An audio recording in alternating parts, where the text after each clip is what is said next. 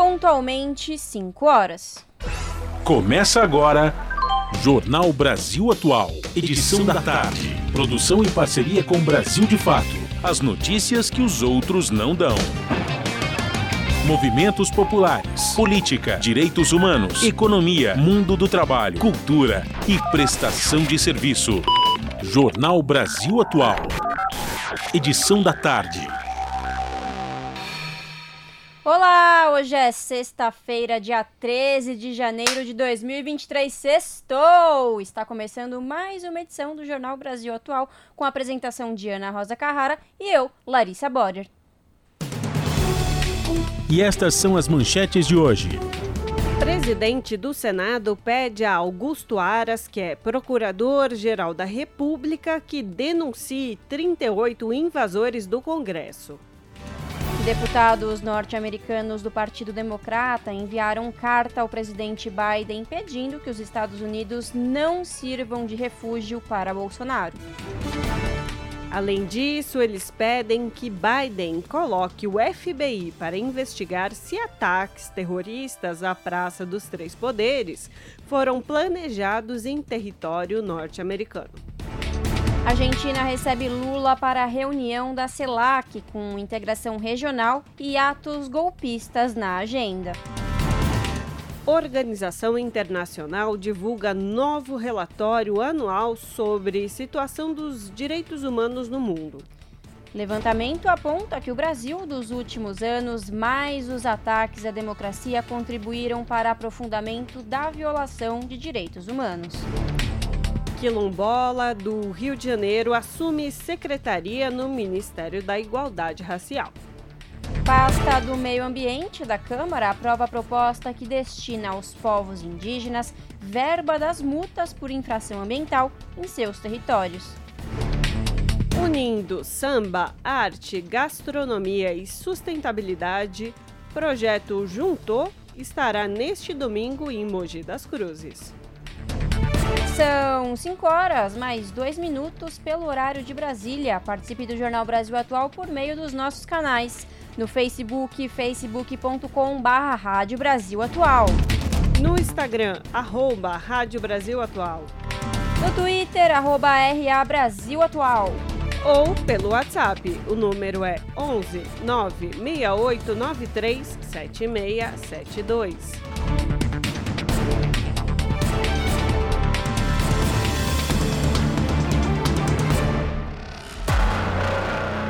Você está ouvindo? Jornal Brasil Atual, edição da tarde. Uma parceria com Brasil de Fato.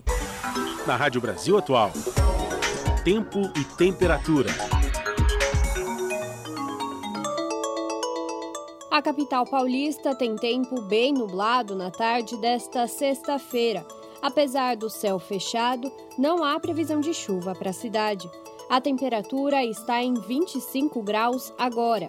Para a noite e madrugada, a previsão é que a temperatura fique próxima dos 21 graus. Tempo nublado também no ABC, 25 graus neste momento. A previsão é que a temperatura caia para os 21 graus até a madrugada, sem previsão de chuva. Mogi das Cruzes também tem tarde nublada. Os termômetros marcam 26 graus agora. Até a madrugada, a temperatura vai cair para os 20 graus e não há previsão de chuva.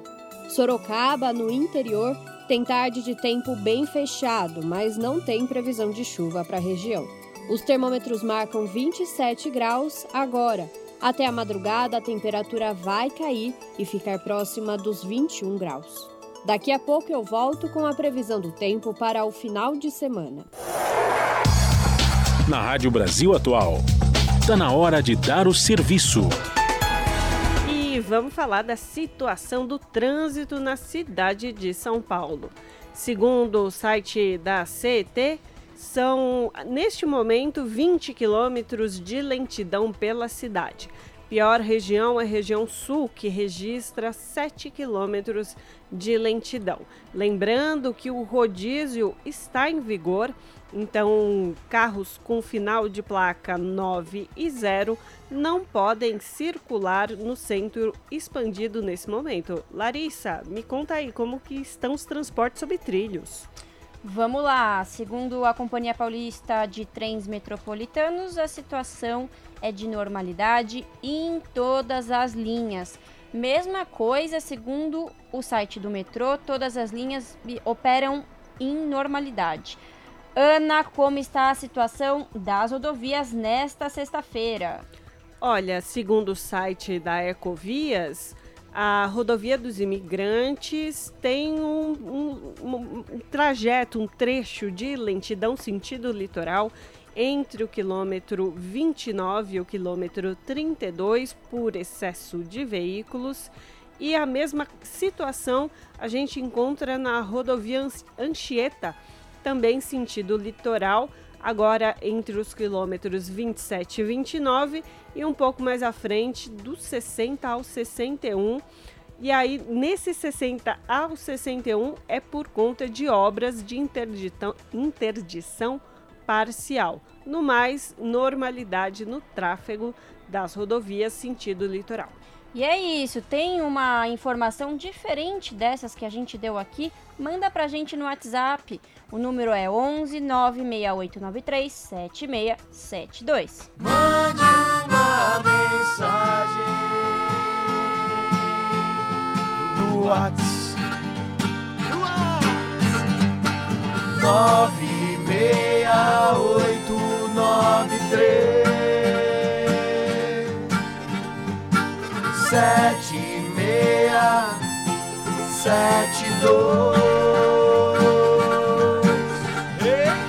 Nove meia. Oito nove três. Sete meia. Sete dois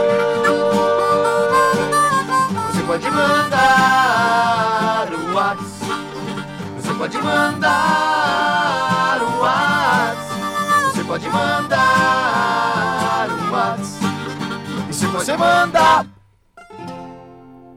um WhatsApp pra nós.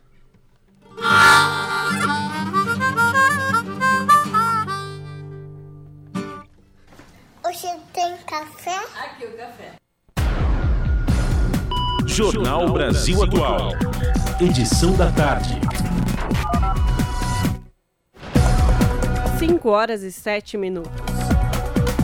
Presidente do Senado pede a Augusto Aras, procurador-geral da República, que denuncie 38 invasores do, do Congresso. Na avaliação do Senado, é preciso denunciar os golpistas imediatamente para ev evitar soltura da prisão. A lista preliminar foi feita pela Polícia Legislativa. A conduta de Aras em relação a atos antidemocráticos não coibidos no período Bolsonaro tem sido cada vez mais criticada por integrantes do Supremo, da política e do próprio Ministério Público Federal. Tanto que tem partido da Advocacia Geral da União um ministério do governo e não da MP. Boa parte das providências importantes para investigar, investigar, punir os golpistas de 8 de janeiro, bem como as autoridades públicas que permitiram que os atos acontecessem. 5 horas, 8 minutos. 46 deputados norte-americanos do Partido Democrata enviaram uma carta ao presidente Joe Biden pedindo que os Estados Unidos não sirvam de refúgio para o ex-presidente da República Jair Bolsonaro do PL. Além disso, eles pedem que Biden coloque o FBI, que é a Polícia Federal Americana, para investigar se os ataques terroristas à Praça dos Três Poderes, em Brasília, foram planejados em território norte-americano. A carta foi enviada na noite de quarta-feira, dia 11, e a BBC News Brasil teve acesso ao documento. Bolsonaro está em Orlando, na Flórida, desde 30 de dezembro, quando deixou o Brasil para período sabático. Durante café da manhã com profissionais da imprensa no Palácio do Planalto, nesta quinta-feira, o presidente Lula afirmou que muitas pessoas foram coniventes com os atos golpistas. Confira os detalhes na reportagem de Sayonara Moreno. Convencido de que houve facilitação para os criminosos que depredaram os palácios dos poderes no último domingo, o presidente Lula disse que as autoridades serão mais duras, cautelosas e prudentes daqui em diante. Estou esperando a poeira baixar. Eu quero ver todas as fitas que foram gravadas dentro da Suprema Corte, dentro da Câmara, dentro do Palácio do Planalto. Teve muita gente da Polícia Militar conivente, das Forças Armadas aqui dentro conivente. Eu estou convencido que a porta do Palácio do Planalto foi aberta para que gente entrasse, porque não tem porta quebrada na porta de entrada. Significa que alguém facilitou a entrada deles aqui. E nós vamos com muita calma investigar. Vi soldado do Exército conversando com os invasores, cantando junto com os invasores. A declaração foi dada nesta quinta-feira, durante um café da manhã, com profissionais da imprensa no Palácio do Planalto.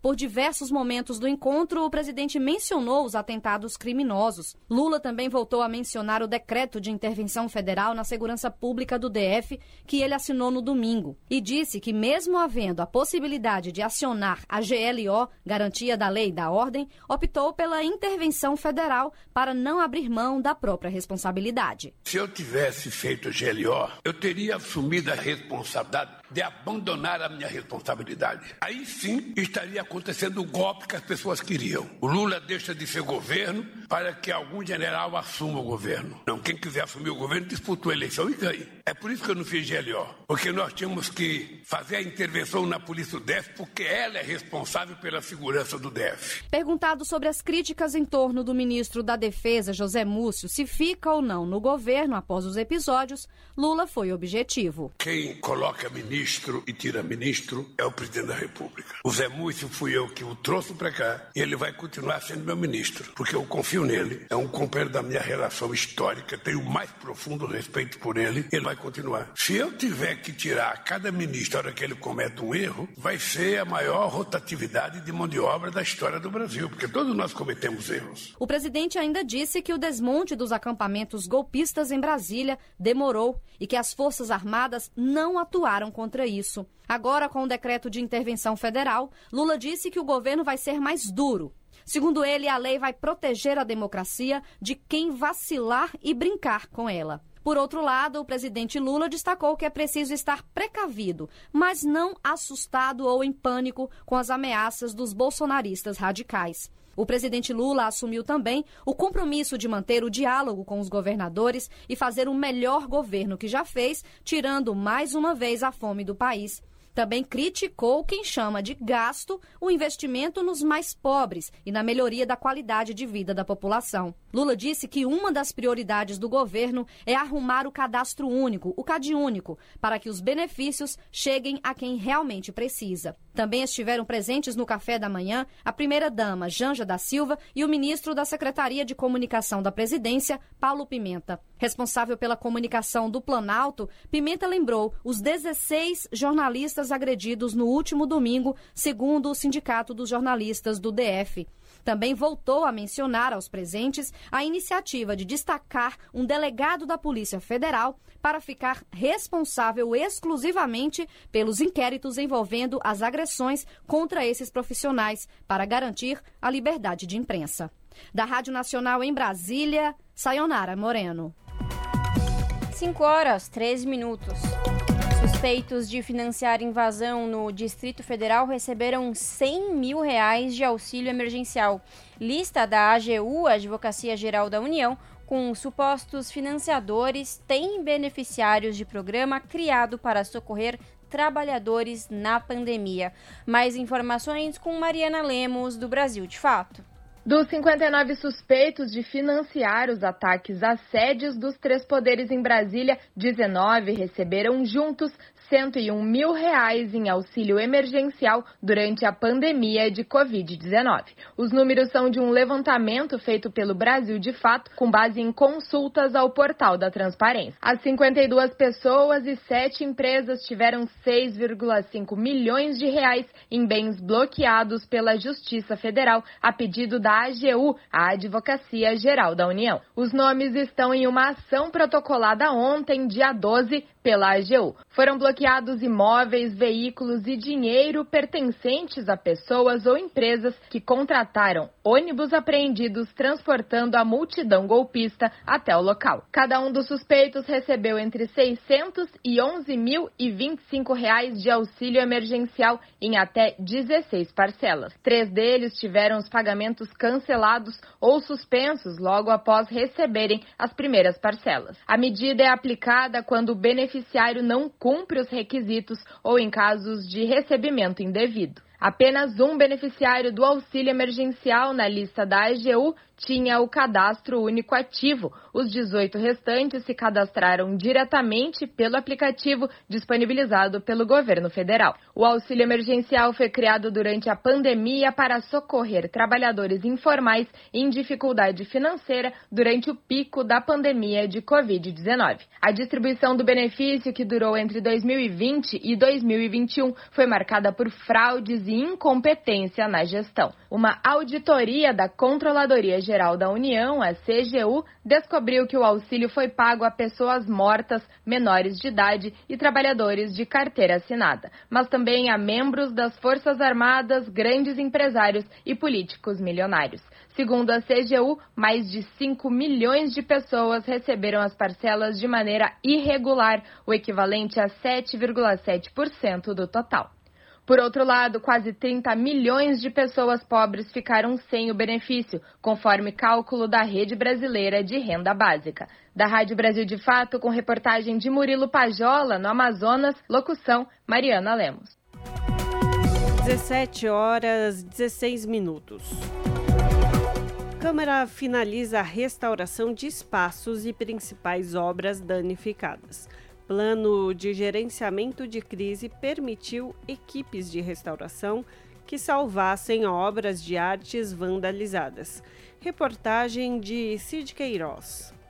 A turba que invadiu o Congresso na tarde do dia 8 deixou para trás um rastro de destruição. Vidros estilhaçados, gabinetes e equipamentos vandalizados. Obras de arte foram avariadas ou destruídas. Algumas desapareceram. Servidora há 22 anos, a diretora do Centro de Documentação da Câmara, Raquel Melo, desabafa a frustração com o que encontrou logo após a retirada dos manifestantes. O impacto que a gente tem é de uma invasão, de uma violação à nossa residência, à nossa casa, ao nosso lar. A sensação da barbárie que foi instalada, do cenário com que a gente se deparou, é de uma decepção até com o ser humano. Uma das primeiras a chegar no Palácio do Congresso após a desocupação, Cláudia Guimarães, do Centro Cultural da Câmara dos Deputados, explica o que viu. Era um cenário de guerra mesmo, né? Mil pedaços. E uma coisa interessante que, como a gente conhece muito bem os nossos objetos, a gente conseguia identificar no meio daquela tralha toda o que, que era pedaço de um presente conhecido. Cláudia conta que equipes da Câmara chegaram para começar os trabalhos de restauração logo que a invasão foi controlada. Só fomos convocados mais no final da tarde, quando já estavam retirando os manifestantes, e viemos para cá, eram umas sete e pouco, oito horas, e ficamos aqui até meia-noite fazendo esse primeiro levantamento preliminar dos danos. O chefe do Museu da Câmara, Marcelo Sá, também foi convocado para avaliar a situação. Então, nós podemos entrar no prédio e fazer uma primeira avaliação do estado em que estavam os danos, os objetos que aqui estavam, como eles ficaram nesse primeiro momento. Então, nós andamos por esses passos, tentamos identificar alguma peça que poderia estar perdida e até mesmo uh, procura de objetos, né? Porque alguns objetos foram quebrados, alguns vasos foram quebrados. Então nós tivemos um,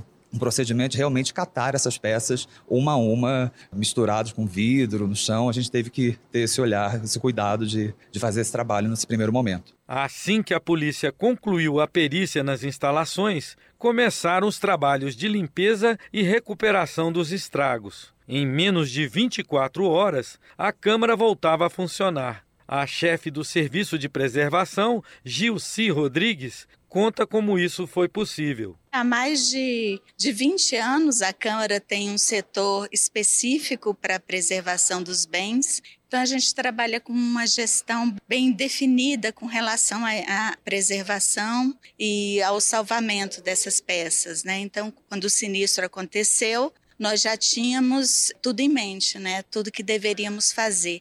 E isso nos deu a possibilidade de, em menos de 24 horas, entregar o salão pronto para novamente ser utilizado conforme deve ser utilizado. A diretora do Centro de Documentação da Câmara, Raquel Melo, explica que o plano de gerenciamento de risco articula equipes de vários setores. A Câmara, desde sempre, mantém uma equipe de aproximadamente 15 pessoas, especialistas em restauro, técnicos de restauração que mantêm, que estão sempre focados na preservação de toda essa riqueza cultural. Então, é muito importante a gente destacar que dentro desse trabalho existe um gerenciamento de riscos e que toda essa recuperação, essa restauração rápida da situação original foi feita graças ao funcionamento desse plano de gerenciamento de risco, que articula inclusive outras equipes da casa, articula brigadistas, articula a nossa equipe de, de segurança do Departamento de Polícia Legislativa, articula também as equipes de engenharia, de limpeza. O chefe do Museu da Câmara, Marcelo Sá, explica que a maior parte das peças danificadas fazia parte da exposição de presentes protocolares recebidos de chefes de estados e delegações estrangeiras. Elas ajudam a contar a história do parlamento, né? sobretudo os presentes protocolares, porque eles trazem um pouco da cultura de cada nação e da história de cada nação. E há esse procedimento diplomático já de muitos séculos de história de que quando dois países, duas comunidades, duas nações amigas se encontram, de trocar esse presente. Dos 46 presentes protocolares que estavam expostos no Salão Verde, 12 foram danificados, com possibilidade de restauração, 29 permaneceram íntegros, dois foram roubados, uma bola de futebol presenteada pelo time do Santos com a assinatura de Neymar e outros jogadores e uma escultura com pérola do Catar e três foram destruídos: dois vasos de porcelana e uma obra em forma de ovo de avestruz. Marcelo Sá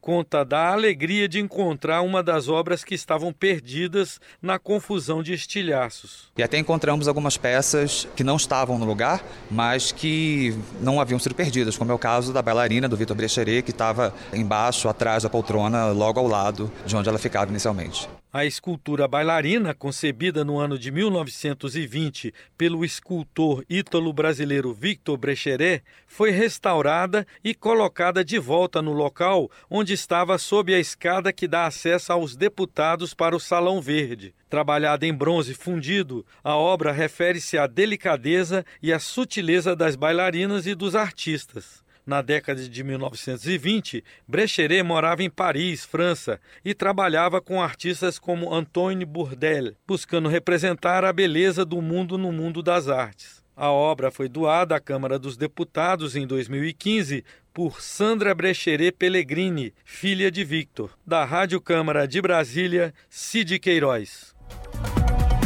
5 horas 23 minutos. Restaurante em Boa Vista recebeu 152 mil reais de Bolsonaro e foi visitado em dia de motociata. Gastos totais em apenas três dias de viagens do agora ex-presidente à capital de Roraima passam de 360 mil reais. Mais informações com Paulo Motorim, do Brasil de Fato. No Instagram, o restaurante Sabor de Casa, de Boa Vista, em Roraima, apresenta apetitosas fotos de pratos como panelada, cozido e feijoada. Entre setembro e outubro de 2021, o restaurante certamente teve trabalho preparando essas refeições.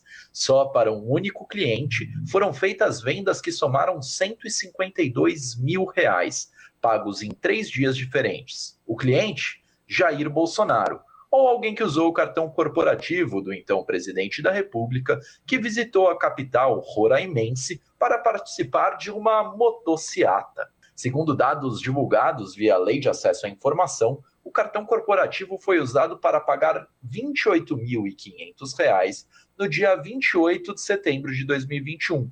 Em seguida, mais R$ 14.250 no dia 29. Por fim, incríveis R$ 109.266, cerca de um mês depois, em 26 de outubro. Os dados foram divulgados pelo governo chefiado por Luiz Inácio Lula da Silva, do PT, na sexta passada. Nesta quinta-feira, dia 12, o portal Fiquem Sabendo recebeu o link para acesso aos números, após pedido via Lei de Acesso à Informação. O perfil do restaurante no Facebook mostra que em 2021 as marmitas oferecidas tinham preços entre 12 ou 18 reais. Isso significa que o cartão corporativo de Bolsonaro pode ter comprado mais de 8 mil até cerca de 12 mil marmitas, se levados em conta os preços originais. A foto do estabelecimento na ferramenta Google Maps está um pouco desatualizada, foi tirada em 2018 e mostra uma fachada simples. Imagens publicadas pelo próprio restaurante nas redes sociais mostram que, de lá para cá, houve reformas. Ainda assim, é improvável imaginar no estabelecimento um ritmo de produção suficiente para cobrir toda a demanda. Entre 28 e 29 de setembro de 2021, o cartão corporativo de Bolsonaro foi usado para pagar outras despesas que, somadas, passaram de 156 mil reais. Entre os gastos, não necessariamente feitos em Roraima, estão mais de 75 mil reais em hospedagens, além de cerca de 14 mil em uma única padaria de Maceió. No mês seguinte, na ocasião da segunda viagem a Boa Vista, destacam-se mais de 10 mil reais em hospedagens e 6 mil reais para uma empresa de produção de eventos. No total, mais de 54 mil reais gastos pelo cartão corporativo naquele único dia. Como agora o ex-presidente não tem assessoria de imprensa constituída, não foi possível entrar em contato para buscar posicionamento. O espaço, porém, segue aberto para manifestações e poderá ser atualizado. O Brasil de Fato tentou contato com o restaurante Sabor de Casa por meio dos números divulgados nas redes sociais, que aparentemente seguem ativos, mas não obteve sucesso. Em caso de retorno, a reportagem encontrará mais detalhes sobre os gastos do cartão corporativo no estabelecimento. De Brasília, da Rádio Brasil de Fato, com reportagem de Felipe Mendes, locução Paulo Motorim. As notícias que os outros não dão. Jornal Brasil Atual. Edição da tarde. Uma parceria com Brasil de Fato. 5 horas 26 minutos. Meio Ambiente aprova proposta que destina aos povos indígenas verbas das multas por infração ambiental em seus territórios. Reportagem de Maria Neves. Aprovado pela Comissão de Meio Ambiente, projeto da deputada Joênia Wapichana, da Rede de Roraima, destina aos povos indígenas multas por infração ambiental aplicadas em seus territórios. Atualmente, como explica o relator do texto, deputado Nilton Tato, do PT paulista, os recursos arrecadados com essas multas vão diretamente para a União. Os povos originários ficam apenas com os prejuízos causados pelos invasores, ressalta o parlamentar. Nilton Tato sustenta que nos últimos anos, com a cumplicidade do governo Bolsonaro, aumentaram muito as atividades ilegais em terras indígenas. O objetivo das invasões seria pilhar recursos naturais, como madeira e ouro. E os dados do Conselho Indigenista Missionário confirmam a afirmação do deputado. De acordo com o órgão, em 2021 ocorreram 305 casos de invasões, exploração ilegal de recursos e danos ao patrimônio em terras indígenas. As ações ilícitas atingiram pelo menos 226 territórios em 22 estados, diz ainda o relatório do Conselho Indigenista. Esses números representam um aumento de 23,5% em relação a 2020. Se comparados a 2018, último ano antes do governo Bolsonaro, os crimes patrimoniais contra os povos originários praticamente triplicaram. Nilton Tato ressalta que o projeto aprovado pode ajudar os indígenas a recuperarem parte dos prejuízos. As terras indígenas terão recursos para recuperar os danos causados por essas invasões, como também é, abrindo a possibilidade de fomentar atividades uh, alternativas econômicas que busquem uh, maior segurança e melhor qualidade de vida uh, para aquele povo indígena que sofreu a invasão. Como exemplo da violência contra os povos tradicionais, o Conselho Indigenista Missionário destaca que somente na terra indígena Yanomami estima-se a presença de mais de 20 mil garimpeiros. Assim como o deputado Nilton Tato, o Conselho sustenta que o governo passado estimulou os crimes contra indígenas. O órgão cita norma publicada pela FUNAI, ainda em 2020, que liberou a certificação de propriedades privadas em terras indígenas não homologadas. Outra norma conjunta da FUNAI e do IBAMA, de 2021, permite a exploração econômica de terras indígenas por entidades de composição mista entre indígenas e não indígenas. Além disso, o projeto do próprio governo federal de 2020 propõe liberar a mineração em terras indígenas. A proposta ainda será analisada pelas comissões de Direitos Humanos, de Finanças e Tributação e de Constituição e Justiça. Da Rádio Câmara de Brasília, Maria Neves. 5 horas 30 minutos. Quilombola do Rio de Janeiro assume secretaria no Ministério da Igualdade Racial. Ronaldo dos Santos, de 44 anos, atua na defesa dos povos tradicionais quilombolas desde o final da década de 1990. Mais informações com Sara Fernandes, do Brasil de Fato. O quilombola Ronaldo dos Santos deve assumir a Secretaria Nacional de Políticas para Quilombos, Povos e Comunidades Tradicionais de Matriz Africana e Ciganos. O nome dele foi indicado após a posse da nova ministra de Igualdade Racial, Aniele Franco.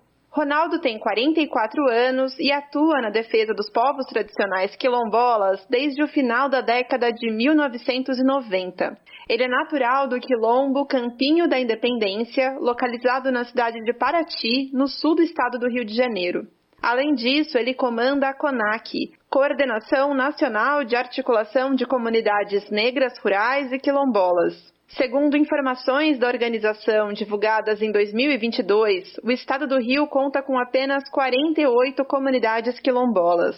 Apesar do direito à terra ser garantido na Constituição Federal, apenas três quilombos possuem título de propriedade no Estado. Isso quer dizer que o Rio de Janeiro reconhece legalmente apenas 6% de suas comunidades quilombolas. A titulação de terras é uma das principais demandas da população quilombola, indígenas e de outras comunidades tradicionais. Isso porque, sem ela, não é possível ter políticas efetivas de proteção ao patrimônio. Os quilombos foram regularizados no estado a partir de 2012, ficando nas cidades de Paraty, Cabo Frio e Mangaratiba. Da Rádio Brasil de Fato, com informações da redação no Rio de Janeiro. Locução: Sara Fernandes. 5 horas 32 minutos. São Paulo registra 762 obras paralisadas no terceiro trimestre, trimestre de 2022, segundo dados apresentados pelo Tribunal de Contas do Estado. A reportagem é de Nelson Lin. O estado de São Paulo registrou no terceiro trimestre de 2022 762 obras atrasadas ou paralisadas. O número diminuiu em relação ao primeiro trimestre, quando eram 845 obras atrasadas. Os dados foram apresentados pelo Tribunal de Contas do Estado de São Paulo. Ainda de acordo com o órgão, 79% das obras com problemas são de responsabilidade dos municípios e 21% do governo do estado. E 25% das obras com problemas são do setor da educação. Em cerca de 16%, o motivo foi o descumprimento das obrigações por parte da empresa contratada. Já em 7% das obras, a causa do atraso ou paralisação foi o surgimento de fatos decorrentes da licitação. O TCE de São Paulo mantém um painel online em que o cidadão pode acompanhar a situação dessas obras no painel de obras tudo junto.tce.sp.gov.br. Da Rádio Nacional em São Paulo, Nelson Lim. No programa Entrevistas desta quinta-feira, Gustavo Conde conversou com a presidenta nacional do PT, Gleisi Hoffmann. O ato de cunho golpista promovido por bolsonaristas no último domingo em Brasília foi o assunto principal da conversa entre a deputada federal e o apresentador que substitui Juca Kifuri durante as férias. Acompanhe com Júlia Pereira. Quatro dias após os ataques bolsonaristas em Brasília, Gustavo Conde conversou sobre o episódio com Glaze Hoffman, presidenta nacional do Partido dos Trabalhadores e deputada federal eleita pelo Paraná em 2022 a segunda mais votada do estado. No último domingo, 8 de janeiro, bolsonaristas indignados com a eleição de Luiz Inácio Lula da Silva invadiram e depredaram as sedes dos três poderes na capital federal. Ação vista com tristeza e indignação por Glaze Hoffman. Então dá muita tristeza, até porque é, muita coisa histórica foi depredada né? e a gente nunca entendeu a luta política dessa forma. Então, um vandalismo, um terrorismo sem precedentes na nossa história contra essa centralidade que representam esses prédios da União Brasileira. E indignação, né? raiva, inclusive, porque é, como pode chegar a esse ponto? Né? Quem, quem se diz patriota, quem se diz em defesa da pátria e do Brasil, dizer, depreda os símbolos brasileiros é, e ainda tem a coragem de se vestir, se enrolar na bandeira nacional, ir com a camiseta verde e amarela. Então, uma indignação muito grande em relação a isso. Glaze ainda pontuou o caráter criminoso dos ataques promovidos pelos bolsonaristas e da ação policial, que por meio de vídeos e depoimentos foi apontada como facilitadora da invasão dos prédios. De forma imediata, no próprio domingo, o presidente Lula decretou intervenção federal na segurança pública do Distrito Federal, atitude elogiada pela presidenta do PT, assim como a resposta do ministro do Supremo Tribunal Federal, Alexandre de Moraes, que determinou o afastamento e a prisão de autoridades e tem avançado nas investigações. Ainda bem que o presidente Lula teve muita firmeza, agiu rápido, né, decretou a intervenção nas forças de segurança, é, conversou né, e, e, determinou, tanto o Ministério da Justiça e da Defesa, as atitudes é, para recuperar os prédios e para tirar os, os, os vândalos, os criminosos do local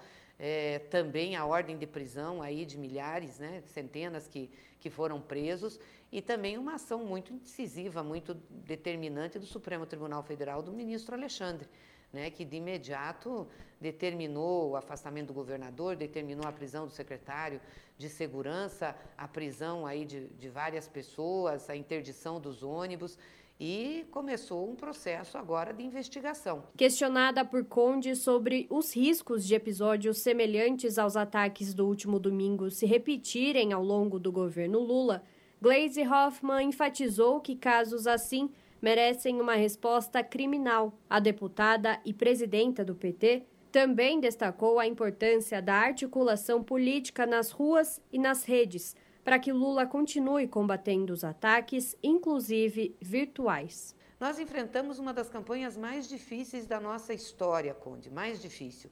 Uma campanha que teve muita, muito dinheiro do poder público, né? O Haddad, que é o nosso ministro da Fazenda, fez um cálculo que eles gastaram aí no período da pré-campanha e campanha cerca de 300 bilhões de reais de recursos públicos entre auxílio, benefícios, empréstimos, orçamento secreto para poder ganhar a eleição. Além disso, um financiamento também empresarial, muita coisa fora da prestação de contas, né, da legalidade. É, as redes sociais, que eles já tinham redes fortes, utilizaram com muita fake news e nós conseguimos vencer. Então, quando a gente tem uma causa, quando a gente tem a verdade, quando a gente tem vontade, a gente vence. Porque esse não é um governo de interesses é, de vários interesses. Esse é um governo que tem um projeto nacional.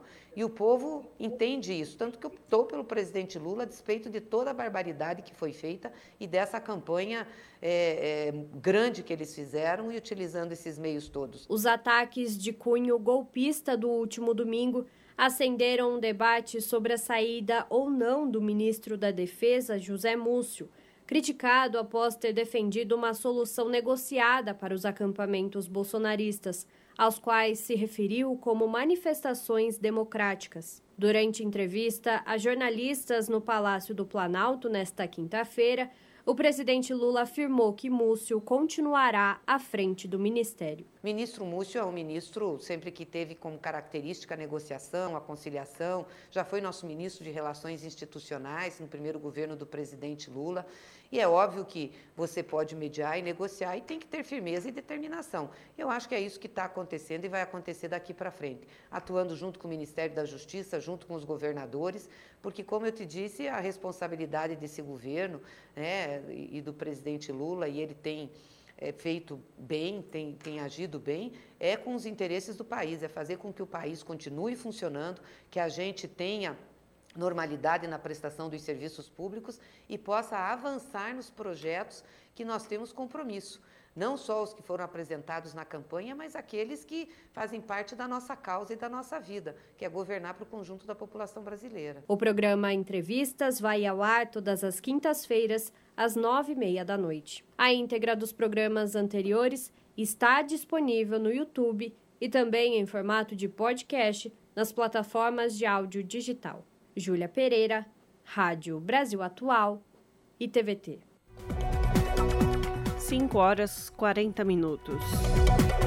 A Argentina recebe Lula para reunião da CELAC, com integração regional e atos golpistas na agenda. Analistas e dirigentes consideram Lula um líder regional e que esteve à altura das circunstâncias no Brasil. Mais informações com Fernanda Paixão, do Brasil de Fato. Nesta semana, as notícias sobre o atentado golpista em Brasília e os desdobramentos do caso foram destaque nos principais jornais argentinos. Organizações sociais e políticas acompanharam a comunidade brasileira no ato em defesa da democracia, na Embaixada Brasileira em Buenos Aires, na última segunda-feira. Presente no ato, o defensor dos direitos humanos, uruguaio Carlos Álvares, destacou a necessidade de mobilização. A Argentina historicamente ha sido um país. A Argentina foi historicamente um país irmão do Brasil e que acompanhou os processos de fortalecimento democrático do Brasil. Por isso, estamos muito preocupados para que todas as instituições sejam respeitadas, os processos democráticos e institucionais. As instituições estão para isso, para serem respeitadas. Institucionais estão hechos para isso, justamente para respeitá-lo. O ato golpista foi recebido na Argentina com surpresa e preocupação. Para o país vizinho, os acontecimentos no Brasil representam ruptura no pacto democrático que faz eco com a recente tentativa de assassinato da vice-presidenta argentina Cristina Kirchner. É o que destaca o doutor em Ciências Sociais da CELAG, Amilcar Salas Oronho. O que sucedeu no domingo em Brasília o que aconteceu no domingo em Brasília pode ser explicado por uma combinação de circunstâncias, mas, por exemplo, o caso na Argentina, antes do atentado à vice-presidenta, houve vários episódios de grupos que se expressaram de forma violenta, há algo que não é levado suficientemente a sério, não há contenção de ação suficiente sobre esses grupos. Contenção de ação desses grupos. A Argentina será o primeiro destino internacional do presidente Lula no primeiro dia 23. Com expectativa de novas alianças, o campo progressista argentino considera que a reação de Lula esteve à altura das circunstâncias e reconhece nele a figura de um líder regional. É o que comenta o jornalista e analista internacional Gerardo Salkowski. Se há algo bueno de todo o que passou. Se há algo de bom em tudo isso, é que a tentativa de golpe se dá com Lula como presidente com um líder político como Lula tendo que enfrentar essa situação, um homem com muita experiência em seu terceiro mandato, um estadista muito importante e um homem que é talvez o de maior capacidade de liderança no mundo.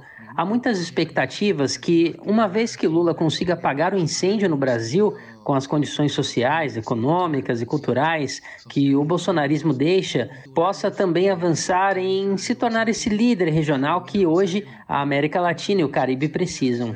Que hoje a América Latina e o Caribe necessita. Agora a Argentina se prepara para sediar a cúpula da Comunidade de Estados Latino-Americanos e Caribenhos, que o país preside. Com a presença de Lula, os países membros deverão tratar de assuntos relacionados à luta de países da região por sua soberania, como é o caso atualmente do Peru, além dos ocorridos recentes no Brasil.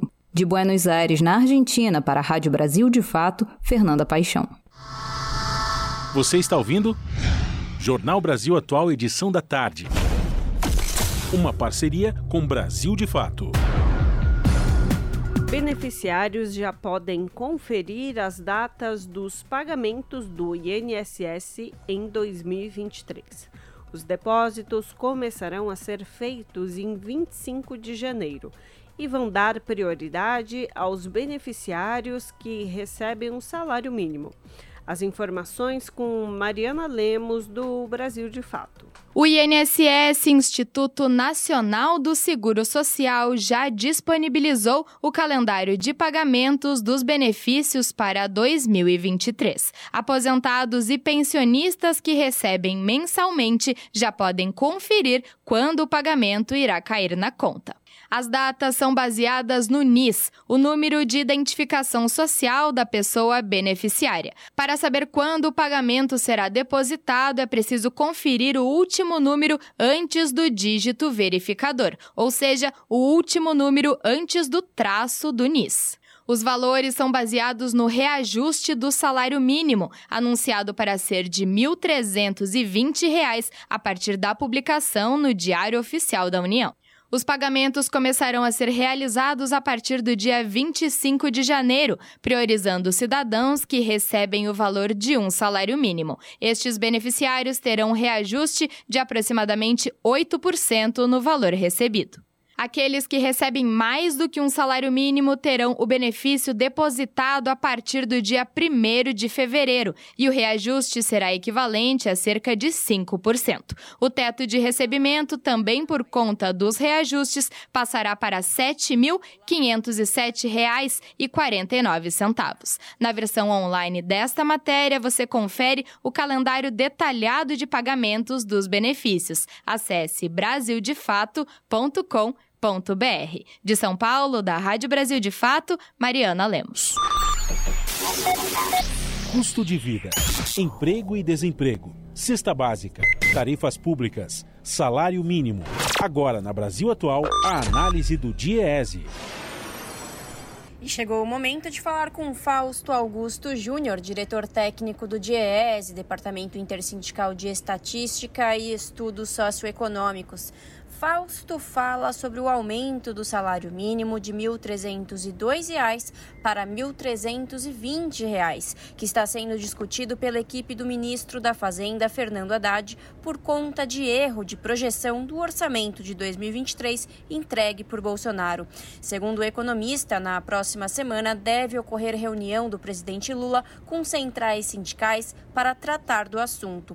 Fausto lembra que o governo Lula não completou nem 20 dias de governo e, neste período, teve que lidar com ataques antidemocráticos de bolsonaristas no último domingo.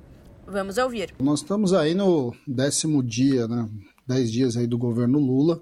É, e no meio de tudo isso, a gente ainda teve os dilemas e o ataque à democracia no domingo. É claro que tudo isso de certo modo, atrasa as negociações, as discussões que precisam ser feitas em diversas políticas, entre elas, uma das principais é a política de valorização do salário mínimo.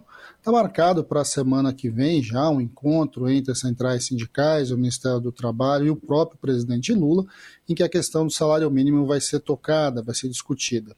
É importante que o salário mínimo tenha uma política de valorização e que essa política de valorização não seja uma política de valorização anual, ou seja, em que cada ano se discuta, mas que você tenha claramente para todos os atores sociais, econômicos, os trabalhadores em geral, as empresas, o próprio governo, é, uma política que você saiba todo ano quanto que o salário mínimo vai subir. A legislação coloca que o salário mínimo obrigatoriamente tem a recuperação da inflação e cabe aí sim, por um ato do, do, do governo federal, é, em discussão com o Congresso Nacional, em negociação com a sociedade, redefinir esses patamares. O salário mínimo ele, ele impacta diretamente a sociedade como um todo é, e, e, e estão embaixo dessa, de, de, de, desse valor mais de 60 milhões de pessoas. É, só de, de, de dependentes, né, só de, de aposentados e pensionistas, nós estamos falando de quase 25 milhões de pessoas que recebem um salário mínimo. É, mas o salário mínimo impacta diretamente a vida do trabalhador elitista, ou seja, os trabalhadores da iniciativa privada que ganham o piso. É, ele ele referencia também os valores de salários de trabalhadores de contrapop, de trabalhadores autônomos, de empregadores, de trabalhadores domésticos, principalmente, ou seja, ele é um preço importante da economia. Por isso que o diálogo ele é bastante significativo e precisa ser feito. É, a discussão do salário mínimo essa semana ela acaba tendo, tomando relevância porque a gente teve aí a, a, o anúncio do índice do, do INPC da inflação de 2022, que ficou aí em 5,9. Com o reajuste, né, que saiu de 1.312 para 1.302, feito ali no final do ano passado pelo governo Bolsonaro, você teve um aumento de 7,9%, 7,4% é, acima em geral, que significou um aumento acima da inflação já de 1,5%. É, o orçamento, na negociação que aconteceu ali na questão do, do, orçamento secreto no final do ano, na reorganização do, do, do, da PEC do teto de gasto, né, a PEC aí da, a PEC do, da transição, é, já estava prevendo um, um, salário mínimo de 1.320, o que daria um aumento real aí da ordem de quase 2,8%, 2,7%. Então, quando a gente vai olhando os debates e os números que estão postos na mesa, é isso. Nós já temos um salário mínimo hoje de 1.302, garante um aumento real de, um, de 1,5% em cima da inflação apurada, é, e você teve um acordo ali na PEC da transição é, de um recurso que deveria ser aportado no salário mínimo para chegar a 1.320. De alguma forma, esses são os números que estão postos na mesa. Agora, isso vai ser objeto aí de discussão e de negociação é, dentro do próprio governo, mas com a sociedade como um todo e com as centrais sindicais. Quando a gente fala de aumento de salário mínimo, a gente não pode fazer uma conta reta, simplesmente quanto que ele custa mais. É, os números anteriores indicavam alguma coisa em torno de um aumento de cerca de 5 bilhões ali, essa diferença entre o 1.302 e 1.320. Né? O governo está falando agora entre 7,7 e 8 bilhões a mais é, custando este aumento. É, só, que, só que essa conta é uma conta direta, ou seja, quanto o governo vai gastar ali com o INSS, é, principalmente né, com o pagamento de benefícios, e não faz, não traz essa conta a questão de quanto que se coloca mais na economia. Então, por exemplo, se você colocar os chamados 1.302, está jogando na economia cerca de 70 bilhões de reais a mais na economia. Se você colocar o 1.320, você vai girar em torno de 83 bilhões a mais é, de recursos na economia. Tudo isso significa o quê? Isso significa, pelo menos ali, a gente estima um aumento de arrecadação tributária no geral, aí pegando todos os, né, os três entes, União, Estados e municípios, um aumento de arrecadação da ordem de 8 bilhões. Ou seja, é só o aumento previsto no salário mínimo é, de 1.302 para 1.320, ele aumentaria a arrecadação num valor, inclusive, maior do que o problema aí que o governo está identificando em torno de 7. Agora, é claro, esses oito não vão todo para o governo federal, ele está distribuído na economia como um todo. O debate da, da discussão do aumento do salário mínimo é importante porque ele mexe com um preço fundamental da nossa economia, que é o salário, que é o piso salarial. E o piso salarial faz colocar mais recursos para gerar na economia, faz as pessoas poderem comprar mais. E quem ganha salário mínimo não compra, é, não põe dinheiro em Miami, não faz aplicações financeiras, ele compra comida, ele compra itens muito básicos. É, comumente, inclusive, são produzidos na nossa própria economia. Isso faz com que a economia gire mais, as pessoas compram mais, as empresas produzem mais, os empregos crescem é, e, objetivamente, melhora a condição dos mais pobres. O debate sobre que o mais pobre precisa voltar para o orçamento, de certo modo, é um pouco disso que nós estamos falando. Um olhar mais cuidadoso com relação à questão do salário mínimo passa por compreender que a questão do salário mínimo não é só uma questão de custo, ele é uma questão de oportunidade econômica que vai gerar mais economia, que vai fazer a economia crescer e que vai também gerar mais arrecadação para o próprio Estado. Assim, você começa um processo, como aconteceu no primeiro governo, é um processo de negociação. Qual vai ser a nova regra do salário mínimo? O salário mínimo vai subir pela inflação, mais o PIB, mais o PIB de dois anos, mais o PIB per capita, mais o PIB de cinco anos.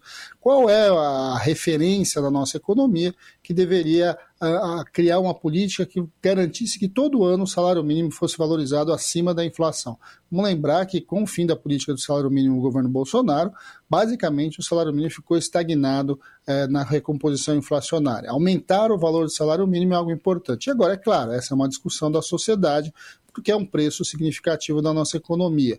É, essa negociação ela acontece e aconteceu naquela época entre o movimento sindical, o governo, é, e aí você vai estabelecer esses parâmetros. Né? Na verdade, é uma fórmula uma fórmula, uma vez estabelecida, ela precisa virar um projeto de lei. É, esse projeto de lei ele vai para o Congresso Nacional e aí é lá, certamente no Congresso Nacional, que essa discussão é feita. Né? O Congresso Nacional é a casa das leis, é uma política que se transforma numa lei, então não é um momento específico, ela vai se transformar numa lei e essa lei deveria nortear é, pelo, pelo, pelo tempo definido ou de maneira indefinida as regras de valorização do salário mínimo. É, a própria MP, né, que foi o que o Bolsonaro mandou para o Congresso Nacional, dos 1.302, ela é também votada pelo Congresso Nacional. Então, o Congresso Nacional sim se posiciona, é a casa do povo, é a casa das leis, e de alguma forma este acordo, que é um acordo social feito entre o movimento sindical e o governo federal, é, pode e deve se transformar numa medida provisória num projeto de lei e vai ser sim discutido é, na Casa Legislativa. Acabamos de ouvir Fausto Augusto Júnior, diretor técnico do DIEESE, Departamento Intersindical de Estatística e Estudos Socioeconômicos, aqui no Jornal Brasil Atual. Jornal Brasil Atual. Edição da tarde. 5 horas 55 minutos. Ao assumir a presidência da Caixa, Rita Serrano diz que a gestão pelo medo acabou.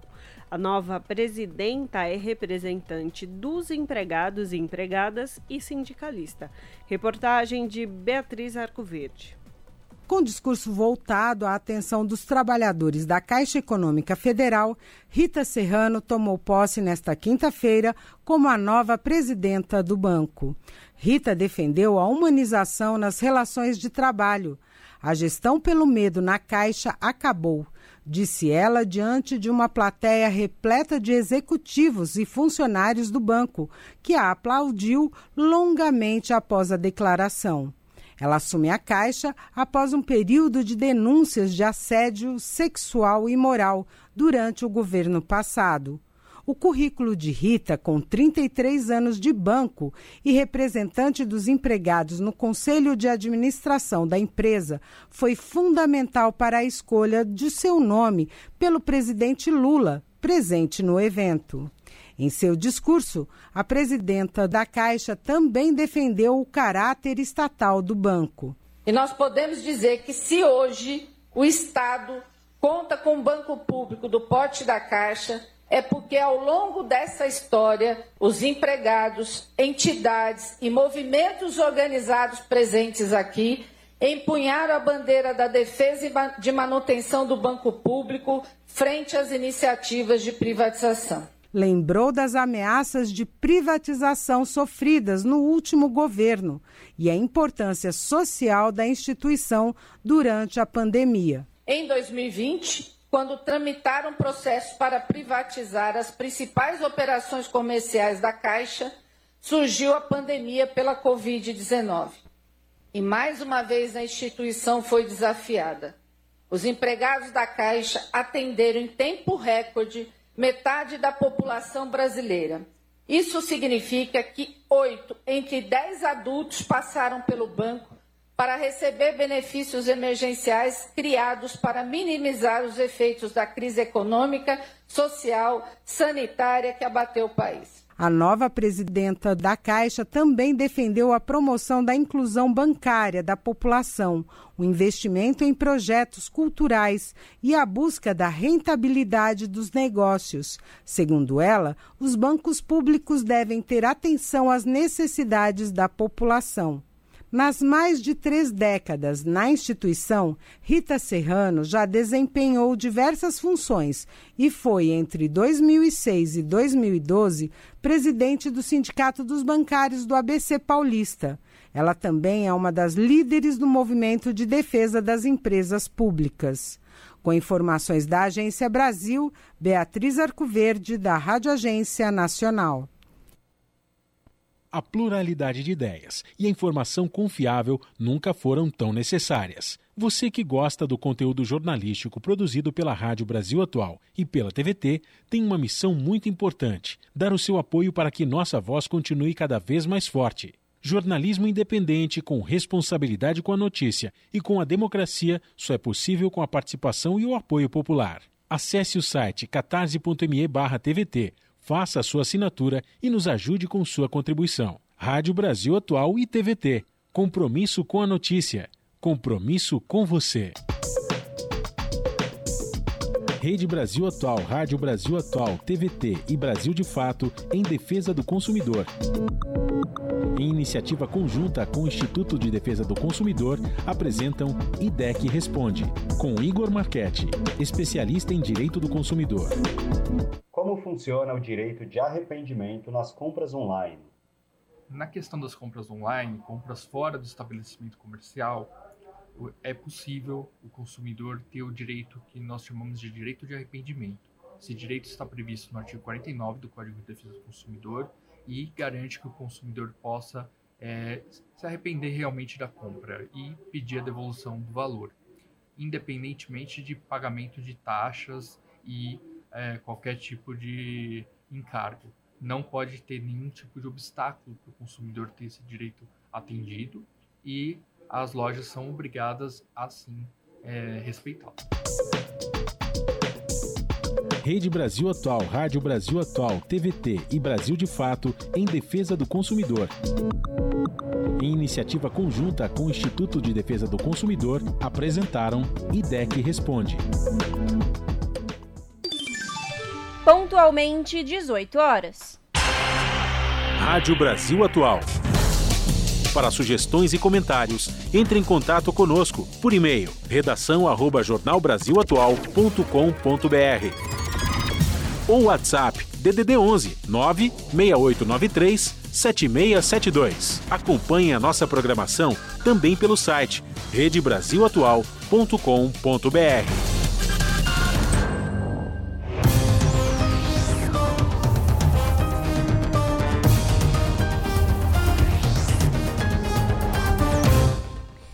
chegou o momento de fazer conexão com a redação do seu jornal para saber quais são os destaques da edição desta sexta-feira 13, que começa logo mais às 19 horas na TVT, canal digital 44.1 ou pelo canal do YouTube, youtube.com/redetvt. Com ela, a apresentadora Ana Flávia Quitério. Diga lá, Ana, quais são os destaques desta sexta-feira? Olá, Laris e Ana, uma excelente noite a vocês e a todos os ouvintes da Rádio Brasil Atual. E vamos aos destaques, enfim, desta sexta-feira, com temperatura amena, calorzinho voltando, verão aí, com, na verdade, dia com cara de verão, né? Como a gente gosta. Mas tem destaques, então vamos a eles. Bom, um manifesto lançado pelo Observatório dos Direitos à Água e o Saneamento, assinado por mais de 170 acadêmicos da área, traz um alerta para os riscos das narrativas privatistas que defendem o novo marco do saneamento, ignorando que a nova regulação enfraqueceu a gestão pública desses serviços. E, claro, é uma ameaça para a universalização do acesso aos serviços de água e esgoto e que prejudica os mais vulneráveis. É, essa questão de querer privatizar o, a água e o saneamento, já se sabe que muitos países que fizeram isso não deu certo, né? Eles, na verdade, é, foram cerca de mais de 300 empresas privatizadas de saneamento que retomaram porque não conseguiram prestar serviço adequado. E no mês passado, a cidade de Setúbal, em Portugal, restatizou o sistema depois de 25 anos na mão de uma empresa privada. Ou seja, temos vários exemplos e eu não sei, né? É o que fica a grande pergunta, com tantos exemplos negativos, o porquê tentar aqui, porque seria diferente. Bom, temos também a Prefeitura de São Paulo e empresas ameaçam centenas de famílias que vivem em ocupações há muitos anos. Para iniciativa privada, são apenas bons negócios. Para os moradores, significa perder o pouco que tem e provavelmente ter que viver nas ruas da cidade. Bom, esses foram os destaques desta sexta, mas vocês já sabem, mais notícias e informações. Vocês acompanham tudo isso e muito mais pontualmente às sete da noite comigo no seu jornal Bom programa e bom final de semana também, viu, Ana e Lares, e para todo mundo que está nos ouvindo agora. Mas eu espero vocês também para acompanharem o seu jornal. Até lá. Jornal Brasil Atual, edição da tarde. Uma parceria com Brasil de Fato. 6 horas e 3 minutos. Devido às concentrações cada vez maiores de efeito estufa e à acumulação de calor, os últimos oito anos foram os mais quentes já registrados pela Organização Meteorolo Meteorológica Mundial. A reportagem é de Ana Paula Loureiro, da ONU News. A Organização Meteorológica Mundial confirmou nesta quinta-feira que os últimos oito anos foram os mais quentes já registrados. O aquecimento foi causado por concentrações cada vez maiores de gases de efeito estufa e acumulação de calor. No ano passado, a temperatura média global foi cerca de 1,15 graus Celsius acima dos níveis pré-industriais, fazendo com que 2022 fosse o oitavo consecutivo em que as temperaturas globais anuais atingiram pelo menos um grau Celsius acima dos níveis pré-industriais. Sendo assim, o período de 2015 a 2022 é considerado o mais quente já registrado. Com isso, aumenta a probabilidade de temporariamente ser rompido o limite de 1,5 graus Celsius do Acordo de Paris. De acordo com a OMM, devido ao fenômeno de resfriamento Laninha, Agora, em seu terceiro ano, 2022 não foi o período mais quente já registrado, mas é o quinto ou sexto mais quente. Desde 1980, cada década tem sido mais quente que a anterior. A previsão é que a tendência continue. Os anos de 2016, 2019 e 2020 são os três mais quentes já registrados. O fenômeno El Ninho, excepcionalmente forte, ocorreu em 2016, o que contribuiu para temperaturas globais recordes. Da ONU News em Nova York, Ana Paula Loureiro. 18 horas 5 minutos. Justiça investigará a presidente do Peru, Dina Boluarte, por possível genocídio. Procuradoria analisará responsabilidades da mandatária e de seu ministro-chefe na morte de 44 civis e um policial. Mais informações com Sara Fernandes, do Brasil de Fato. A Procuradora Nacional do Peru iniciou a abertura de uma investigação contra a presidenta Dina Boluarte e o chefe do Conselho de Ministros, Alberto Otálora. O órgão vai apurar possíveis responsabilidades nas mortes de 44 civis e um policial durante os protestos realizados no país desde o dia 10 de dezembro de 2022. Segundo as autoridades judiciais peruanas, a situação pode caracterizar crime de genocídio. As manifestações que exigem novas eleições têm sido marcadas por forte repressão da Polícia Nacional Peruana a mando da presidenta Boluarte. Em resposta, ela decretou o estado de emergência em todo o país e impôs toque de recolher em algumas cidades, onde se registrou maior violência dos policiais contra os manifestantes. A reivindicação de um novo pleito é vista como uma forma de solucionar a crise política iniciada com a destituição do ex-presidente Pedro Castilho no dia 7 de dezembro. O governo de Boluarte apresentou um projeto de lei que prevê a antecipação das eleições gerais de abril de 2026 para abril de 2024. No entanto, as organizações sociais reunidas nos recentes protestos defendem a realização do pleito já no primeiro semestre desse ano. Da Rádio Brasil de Fato, com reportagem da Ópera Mundi. Locução: Sara Fernandes. 6 horas mais 7 minutos. E agora na Rádio Brasil Atual a gente vai conversar com o produtor cultural Rabicho, que é um dos organizadores do projeto Junto em Mogi das Cruzes, que une o samba, a gastronomia, feiras de artesanato e muito mais. Rabicho, seja muito bem-vindo e obrigada pela participação. Obrigado a vocês da Rádio Brasil Atual. Rabicho, vamos começar então falando de como surgiu essa ideia desse projeto cultural que nasceu em Mogi das Cruzes, é isso? Conta pra é, gente.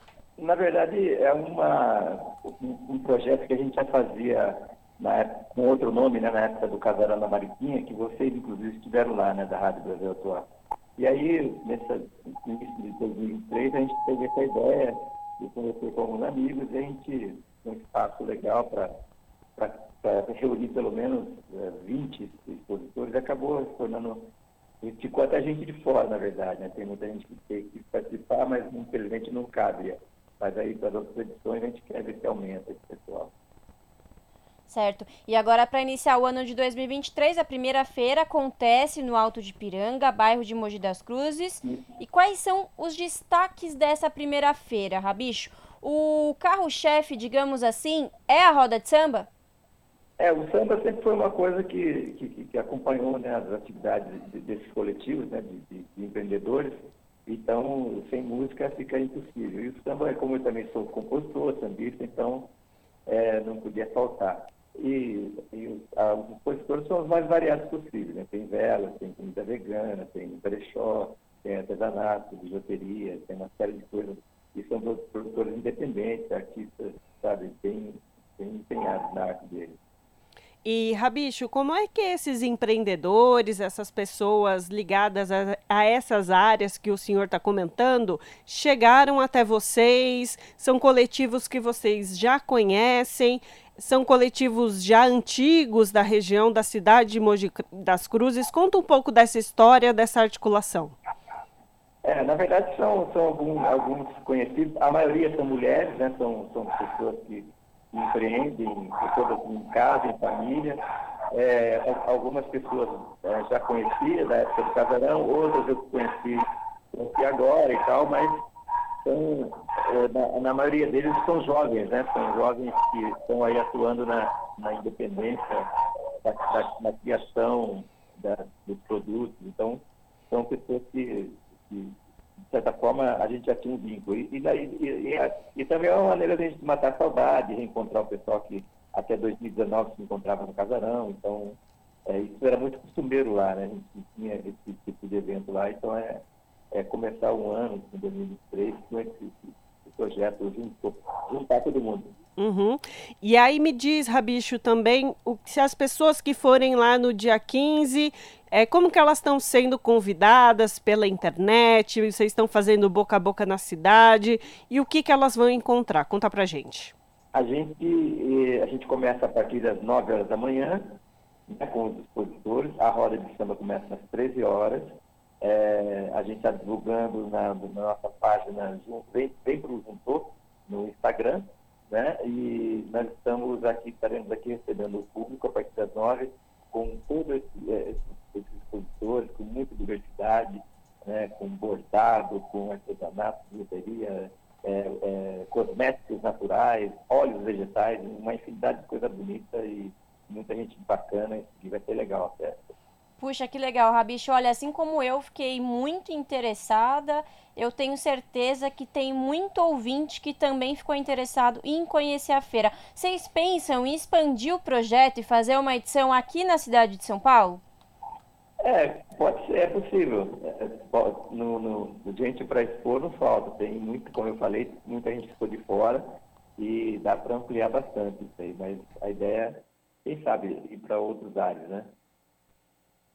Não, então, Rabicho, aproveita aí esse momento e dá o seu serviço. É, fala como que as pessoas encontram vocês nas redes sociais, como é que as pessoas fazem para pegar mais informações sobre esse evento que, que, é, que, vai acontecer no dia 15, domingo. Bom, nós estamos no Instagram, é, vem para o vem pro, vem pro Juntor e tem a minha página também, Rabicho Compositor. Né, no Instagram, Rabicho Compositor ou vem para o Juntor é, 2023. Uhum. E é isso, né, Rabicho? É entrada franca, começa isso, a partir das nove e tem horário para acabar? A gente deve seguir até umas 20, 21 horas, depende do, do, do tempo, do tempo, do clima. Eu acho que vai dar todo mundo animado e pretende até umas 20, 21 mais ou menos. Puxa, então é um domingo cheio de coisa. Bom, então fica aí o convite, Feira Junto de Arte e Música, neste domingo, dia 15 de janeiro, a partir das 9 da manhã, com roda de samba, comidinhas, expositores de arte e muito mais. Onde? Mogi das Cruzes, endereço Rua Doutor Fernando Tancredi, número 421, entrada gratuita. Para saber mais, segue no Instagram, arroba Vem Rabicho, muito obrigada e até uma próxima. Bom evento para vocês. Obrigado, Larissa. Obrigado. Se puder, apareça por aqui. Pode deixar. Conversamos aqui com o Rabicho no jornal Brasil Atual. As notícias que os outros não dão. Jornal Brasil Atual. Edição da tarde. Uma parceria com Brasil de Fato. 18 horas 13 minutos. Pacto Global da ONU. Líderes empresariais adotam a sustentabilidade para criar resiliência. Novo estudo envolveu mais de 2.600 CEOs em 128 países. Estudo indica que quase metade desses líderes empresariais em todo o mundo dizem que seus esforços de sustentabilidade foram prejudicados devido ao ambiente geopolítico. Mais detalhes com Ana Paula Loureiro, do, da ONU News. Diretores executivos estão enfrentando um contexto global extremamente desafiador com a grande maioria, cerca de 93%, enfrentando 10 ou mais desafios simultâneos para seus negócios. Além disso, cerca de 87% alertam que os níveis atuais de interferências limitarão o cumprimento dos Objetivos de Desenvolvimento Sustentável da ONU. A análise faz parte do maior estudo sobre sustentabilidade sobre o grupo de líderes empresariais, já realizado pelo Pacto Global da ONU. De acordo com a pesquisa, embora os CEOs estejam cada vez mais preocupados com esses ventos contrários, quase 98% concordam que a sustentabilidade é fundamental para sua função. Essa opinião teve um crescimento de 5 pontos percentuais nos últimos 10 anos do estudo. O 12º estudo de CEOs da Accenture Global Compact das Nações Unidas é baseado em contribuições de mais de 2.500 executivos em 128 países. No estudo, os participantes alertam para o impacto de obstáculos nos negócios e na sociedade, desde falhas no multilateralismo e instabilidade socioeconômica, até interrupções na cadeia de suprimentos e efeitos imediatos da mudança climática. O estudo identifica que, faltando apenas oito anos para alcançar os ODS, quase metade dos executivos em todo o mundo dizem que seus esforços de sustentabilidade foram prejudicados devido ao ambiente geopolítico, principalmente CEOs de países em desenvolvimento. Da ONU News em Nova York, Ana Paula Loureiro. Você está ouvindo? Jornal Brasil Atual, edição da tarde. Uma parceria com Brasil de Fato. 6 horas mais 16 minutos. No Rio de Janeiro, em seis anos e quatro meses, mil pessoas foram vítimas de bala perdida. É o que mostra levantamento inédito do Instituto Fogo Cruzado. A reportagem é de Fabiana Sampaio. Um levantamento inédito realizado pelo Instituto Fogo Cruzado mostra que em pouco mais de seis anos, entre julho de 2016 e novembro de 2022, mil pessoas morreram ou foram feridas por balas perdidas na região metropolitana do Rio de Janeiro. Entre as vítimas, 220 foram a óbito e 771 sofreram ferimentos. Somente em 2022 foram 20 mortos e 62 feridos. Este ano, a mais nova vítima foi um funcionário da Super Via, concessionária que administra o serviço de trens. Ele foi atingido na madrugada de quarta-feira, quando fazia a manutenção da rede aérea. Foi atendido e recebeu alta no mesmo dia. O coordenador regional do Instituto Fogo Cruzado, no Rio de Janeiro, Carlos Yanga, afirma que as operações policiais são grande parte do problema. Dos mil baleados nesses seis anos, 624 foram atingidos na presença de policiais e 162 pessoas morreram. A cada 10 vítimas vítimas de balas perdidas que o fogo cruzado mapeou, seis delas foram atingidas durante ações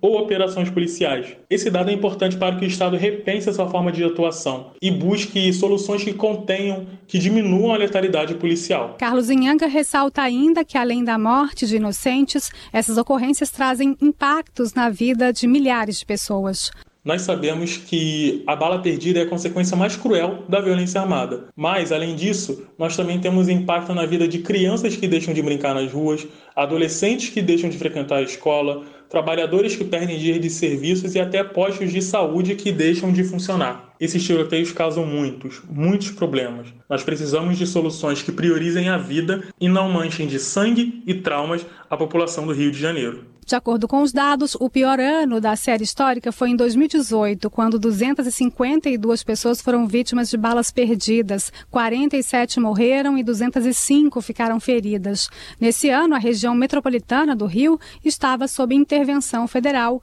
em um período que durou 10 meses. A violência também atingiu os agentes de segurança pública. No mapeamento feito entre julho de 2016 e novembro de 2022, no marco das mil vítimas de balas perdidas, perdidas, 458 policiais militares foram mortos na região metropolitana do Rio.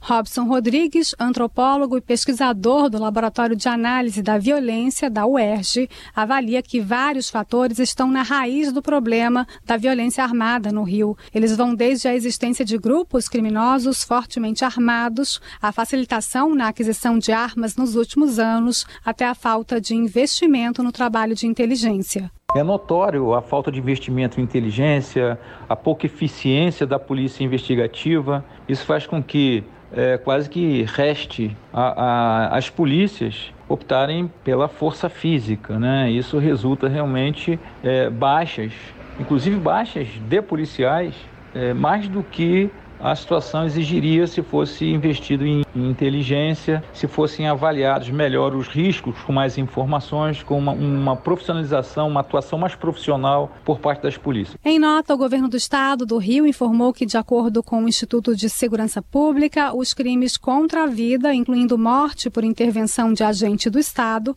apresentaram redução no acumulado de janeiro a novembro de 2022 em comparação com o mesmo período de 2021. Da Rádio Nacional No Rio de Janeiro, Fabiana Sampaio. São 6 horas 20 minutos.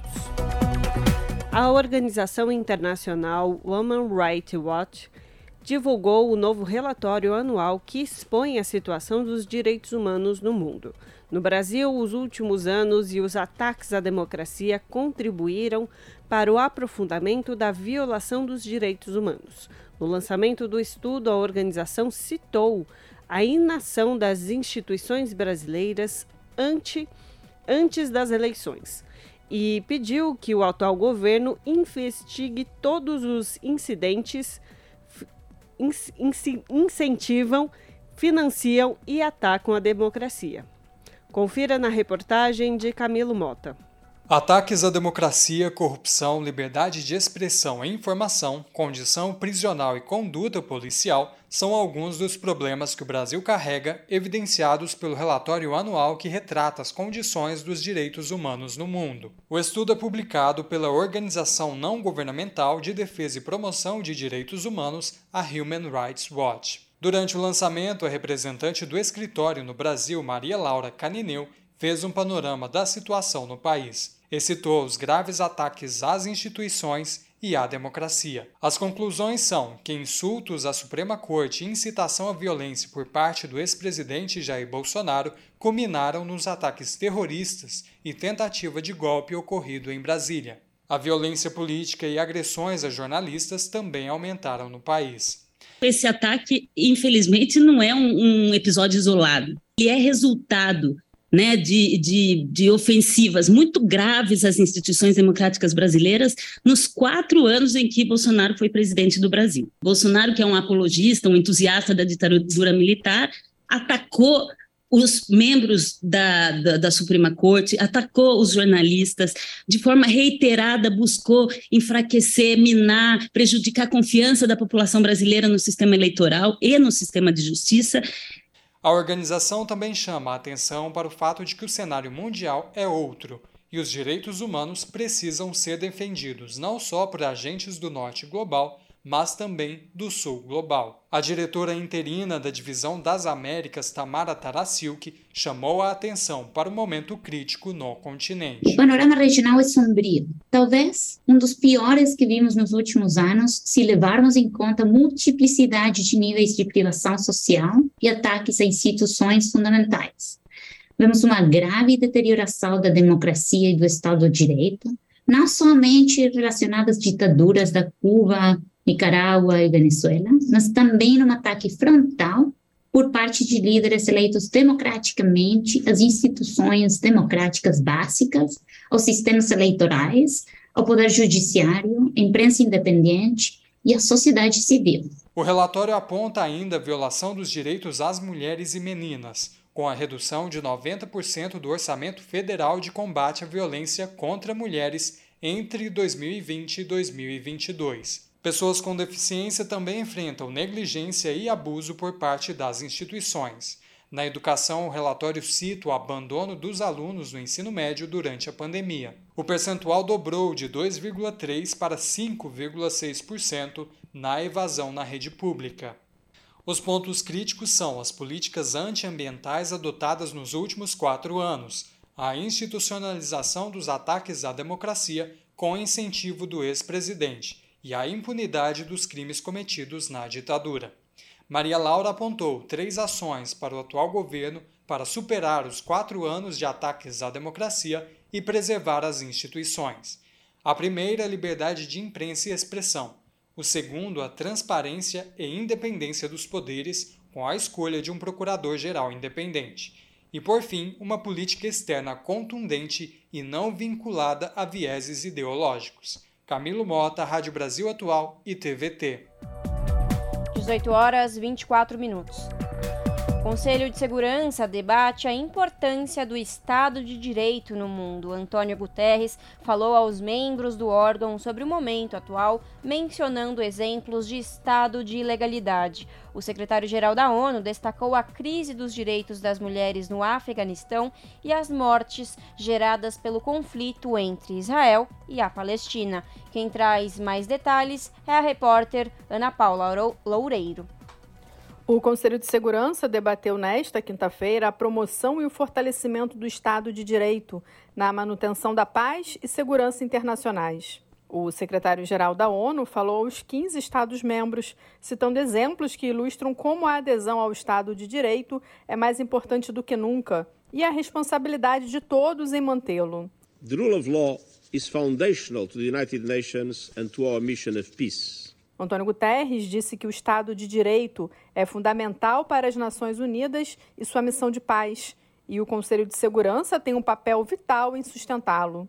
O chefe da ONU lembrou que o Estado de Direito protege os vulneráveis, previne discriminação, assédio e outros abusos, além de ser a primeira linha de defesa contra crimes de atrocidade, incluindo o genocídio. Para Guterres, o mundo está em grave risco do estado de ilegalidade Lembrando que em todas as regiões do mundo, os civis sofrem os efeitos de conflitos arrasadores, perda de vidas humanas, aumento da pobreza e da fome. Ele afirmou que do desenvolvimento ilegal de armas nucleares ao uso ilegal da força, os estados continuam a desrespeitar impunemente o direito internacional. O secretário-geral da ONU ressaltou que a invasão russa na Ucrânia criou uma catástrofe humanitária e de direitos humanos, traumatizou uma geração de crianças e acelerou as crises globais de alimentos e energia. Ele disse ainda que 2022 foi um ano mortal para palestinos e israelenses, condenando todos os assassinatos ilegais e atos de extremistas. Para ele, não há justificativa para o terrorismo e acrescentou que a expansão dos assentamentos por Israel, assim como as demolições e despejos de casas, estão gerando raiva e desespero. O secretário-geral da ONU destacou também a situação no Afeganistão, com ataques sem precedentes aos direitos de mulheres e meninas e o descumprimento de obrigações internacionais que estão criando um apartheid baseado em gênero. Ele ressalta que isso prejudica o desenvolvimento de um país que precisa desesperadamente das contribuições de todos para retornar à paz sustentável. Da ONU News em Nova York, Ana Paula Loureiro na Rádio Brasil Atual. Tempo e temperatura. A previsão para o final de semana é que o tempo continue nublado e chuvoso, mas com temperaturas mais altas em São Paulo. Para a capital, a previsão é a mesma, tanto para o sábado quanto para o domingo. Os dois dias terão sol com aumento de nuvens pela manhã e chances de pancadas de chuva à tarde e à noite. A temperatura máxima será de 32 e a mínima de 21 graus. A previsão do tempo para o ABC também é a mesma para os dois dias. O sábado e o domingo terão sol com aumento de nuvens pela manhã. Para tarde e noite, a previsão é de pancadas de chuva. A temperatura vai ficar entre os 30 e os 21 graus.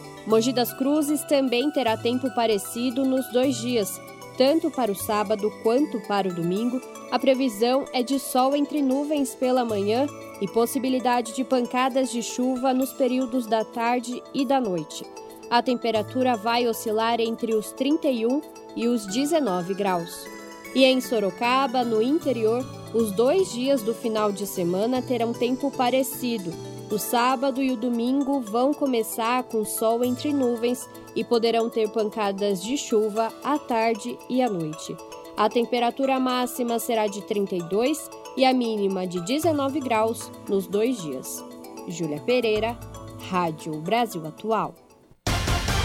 Com a previsão do tempo para o final de semana da nossa repórter Júlia Pereira, a gente termina aqui mais uma edição do Jornal Brasil Atual, que contou com os trabalhos técnicos de Fábio Balbini e com a apresentação de Ana Rosa Carrara e eu, Larissa Borer. E sextou, né, Ana? Sexta 13, vai fazer alguma coisa especial? Você é supersticiosa, acredita não, nessas coisas?